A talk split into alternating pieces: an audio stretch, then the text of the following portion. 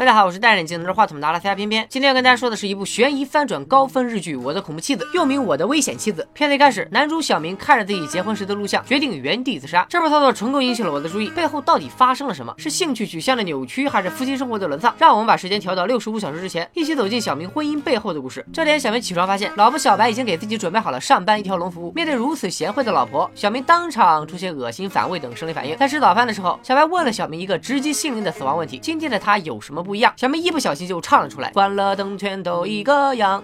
原来是小白做了新美甲。小明上班前跟小白提了一下融资的事儿，小白却说再等等。俩人出门以后被邻居老七少妇组合喂了一口狗粮，小明也勉为其难的亲了小白一口，然后他就过敏了。你没听错，居然还有人会对自己老婆过敏。小白目送丈夫离开，却不知道邻居大妈正在家里偷偷看着他。小明白天要到他的咖啡店上班，晚上还得和小三阿莲一起谱写生命的赞歌。嘿嘿嘿。阿莲为了证明自己本科念的是食品化工专业，拿出了自己精心研制的毒药，让小明把老婆毒死。小明明显心动了，他把毒药注射进了红酒里，准备回家给老婆一个惊喜。在家门口。小明遇到了一个神秘男人，但也没多想就进屋了。到家后，小明却发现小白不见了，地上一滩血，桌上一张纸，上面写着“不扫不是中国人”。好吧，其实写的是准备好两亿日元，报警的话就等着你老婆杀青吧。落款是 N 三幺，两亿日元合成人民币大概是一千两百万，四舍五入那就是一个亿啊。面对突如其来的打击，小明当场就笑了。苍天呐，大地呀，这是哪位天使大姐替我出的这口气呀？现在不用自己动手，只要报警，然后坐等小白死翘翘就行了。很快，警察毛利小刀郎就来了。他斗胆问小明：“能一下子拿出两亿日元吗？”小明拿出小白的存折，表示自己老婆不差钱。原来小明是个穷迪奥斯，傍上了小白这个富二代，所以小明就是个吃软饭的。小白父母死后给他留下了一大笔遗产，于是小白用这笔钱给小明开了个咖啡店。结果小明还背着自己和咖啡店的同事阿莲搞上了，呸，臭渣男！这时隔壁的老七少妇组合找上门，给了小明另一封 N 三幺的信。显然报警的事已经被绑匪知道了。信封里不仅有一抹带血的信，还放着小白的指甲。看来这会儿他已经。遇害了，而且绑匪居然还寄信给了媒体，警方也只能选择对外公开了这起案件。小刀郎一顿调查下来，发现小明的表现根本就不像丢了老婆的人。他故意问小明，小白被绑架的时候，他有没有不在场证明？正常人被怀疑绑架了自己的老婆，肯定会很愤怒，而小明却表现得非常淡定。他说自己当时不在家，可血迹旁边却有他运动鞋的脚印，而这双鞋却不翼而飞。洗碗池里也有他用过的马克杯。再加上小明的咖啡店经营不善，连连亏损，急需用钱，而家里的钱都在小白的存折里，因此小刀郎怀疑是小明自己绑架了自己的老婆，并且杀人后继承遗产，认为老婆已经被撕票了。小明决定去找阿莲庆祝一下，嘿嘿嘿。但生活的经验告诉我们，恋爱是万恶之源。它散发的酸臭味中，还有让人被绿、出轨、出轨被曝光等灾难化学因子。所以很快，小明有外遇的事就被邻居大妈曝光给了媒体。阿莲赶紧给小明打电话，得知这个脑残居然还留着那瓶带毒的红酒，咋的？不倒了还准备传给下一代啊？小明赶紧听阿莲的话，把红酒倒掉了。但他居然没倒干净，还留了个瓶底儿。你这养金鱼呢？你这还？小明现在成为警察重点怀疑对象。突然，他意识到身为侦探的姐夫或许能够帮自己。阿莲之前一直强调不要把自己小三的身份给捅出去，所以面对姐夫的询问，小明当然是。店の料理を担当している北里安娜という子です。僕のビジネスパートナーでもあります。是的，小明一五一十全说了。你那嘴咋像棉裤腰似的？你咋了？咋就那么松啊？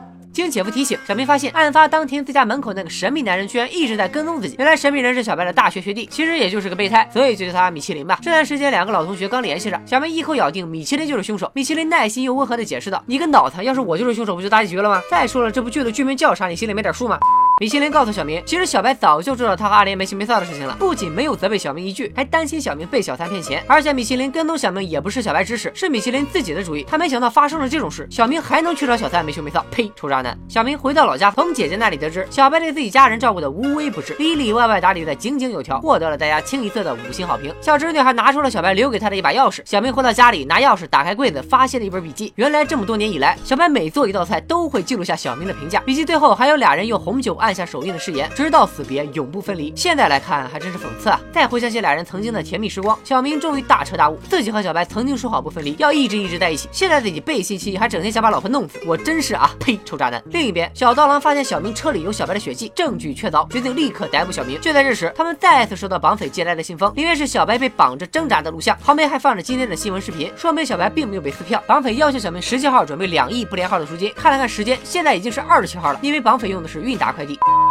看了看时间，现在已经是十六号了。对小白重燃爱之火焰的小明发誓一定要救下小白，但距离交易只有不到十七小时，去哪凑齐不连号的两亿日元呢？小明决定求助场外观众，通过媒体给全国人民放话，自己会准备好两亿日元现金，希望大家明天一大早拿一万一张的纸币和他兑换。换钱的时候，邻居大妈再次实力抢镜，并且在看到路边暗中观察的米其林时，表情露出一丝惊讶。就这样，男主成功洗白，在所有吃瓜群众的热心帮助下，顺利拿着不连号的钱来到了交易地点，却收到绑匪的指示要临时改变交易地点。就这样，地点不停更换，小明带着警察来了个日本一日游，绑匪连无人机都用上了。最后，可疑目标终于现身，居然是一个遛狗的老大爷。小刀郎心想，现在犯罪还拖家带狗了，当即下令逮捕老大爷。万万没想到，老大爷还真就是遛狗路过的。小刀郎一翻袋子，发现里面的钞票居然变成了报纸，这是咋回事呢？原来小明按照绑匪的指示，早就在中途偷偷把钱调了包。如果不这么做，绑匪就会撕票。现在绑匪已经拿了钱，成功逃走了。小明毕竟是男主，小刀郎也拿他没办法，只能接着调查。终于收到了匿名举报，有人说看到小明往红酒里注入了不知名的乳白色液体，而小达连本科同学的专业，有能力从食品中提取毒药，并且网购记录里也查到了他确实购买过这种食品。再加上红酒故意被倒掉，但是剩下的瓶底还是可以化验的。小刀郎更加认定了小明的嫌疑。然而小明却提出了一个疑点：如果自己真的要毒杀小白，那根本就没有必要再自导自演一出绑架案了。小刀郎心说也对，那不就成了图库的放屁吗？小明恳请小刀郎等绑匪释放小白以后再抓自己。时光飞逝，日月如梭，小明等到十二点都没等到小白。期间准备逃跑的阿莲也被警察给抓了。画面回到了片头，小明看完结婚录像的时候，再这样下去，不是自己被警察抓，就是奶奶人设崩掉。所以小明终于决定杀上吊自杀，以死谢罪。全片结束，跟片子开头形成了一个完美的闭环。这种环形叙事呢，好吧，我不扯淡了。小明没有死，而是被及时赶到的小刀郎救了下来。小刀郎指责小明无情无耻、无理取闹，而且还透露出了一个好消息：绑匪真的放走了小白，现在已经被警方找到。小明是悲喜交加，嚎啕大哭。这才第一集，自己就被整成这样了。接下来的八集可咋整啊？镜头一转，躺在担架上的小白却露出了高智商的微笑。此时，一个神秘的酒吧老板接到了一个电话，他告诉电话那头的人，事情进行的很顺利，并收到了两亿现金和一封信，信上写着：“先帮我保管一段日子。”落款正是小白的名字。我的恐怖妻子第一集到这里就全部结束了。其实剧名已经差不多剧透干净了。这一集里只出现过几个镜头的妻子小白才是最终大 boss，绑架案也是他一手策划的。而且米其林就是小白的帮凶。那小白折腾这么一圈，难道只是为了报复自己出轨的丈夫吗？透露红酒下毒的匿名电话到底是谁打的？雷迪大妈为何总是实力抢镜？备胎米其林和小白姐夫等人又有什么猫腻？毕竟后面还有八集，内容肯定没有这么简单。很多人都觉得第一集剧情和消失的爱人撞上了，偏偏只想说后面的剧情跟消失的爱人完全不同。小明这个臭渣男也是时不时智商上线，反手围攻，夫妻俩更是分分合合无数次，配角们也是深藏不露。几方势力围绕着两亿日元展开了一场明争暗夺，反转多到你完全想不到。再说了，剧名就已经挑明了小白的身份，后面就是看明狼如何一步步利用智商碾压其他人了，想想都刺激啊！之前做专栏总是每周更一集，好多人抱怨等得太辛苦，所以偏偏决定就现在立刻马上 right now 一次性放出剩下的八集，让你们一口气看到大结局。具体方法就是关注偏偏的微信公众号“小偏偏说大片”，点击菜单栏里的专栏，或者回复“我的恐怖妻子”六个字就可以了。只要打赏八块八，我的恐怖妻子带回家。